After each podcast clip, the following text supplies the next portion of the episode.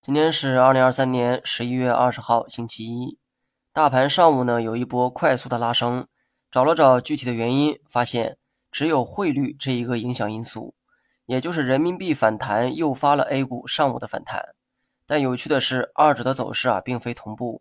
人民币呢在上午十一点前就已经出现了大幅反弹，而同一时期的 A 股非但没涨，甚至啊还在往下跌。这说明啥？说明 A 股怂啊！明明是利好，反应却如此之后，说明疤痕效应依旧还在。经历了两年的低迷行情，一旦有啥消息，人们都习惯朝利空的方向去解读它，这就导致反应利空的速度非常快，而反应利好的速度啊，多少有点迟钝。不过我相信这种现象会随着时间慢慢改善。退一步讲，至少现在没人傻到把利好解读成利空了。我没有在说笑哈。跌破三千点的时候，有的是人这么想。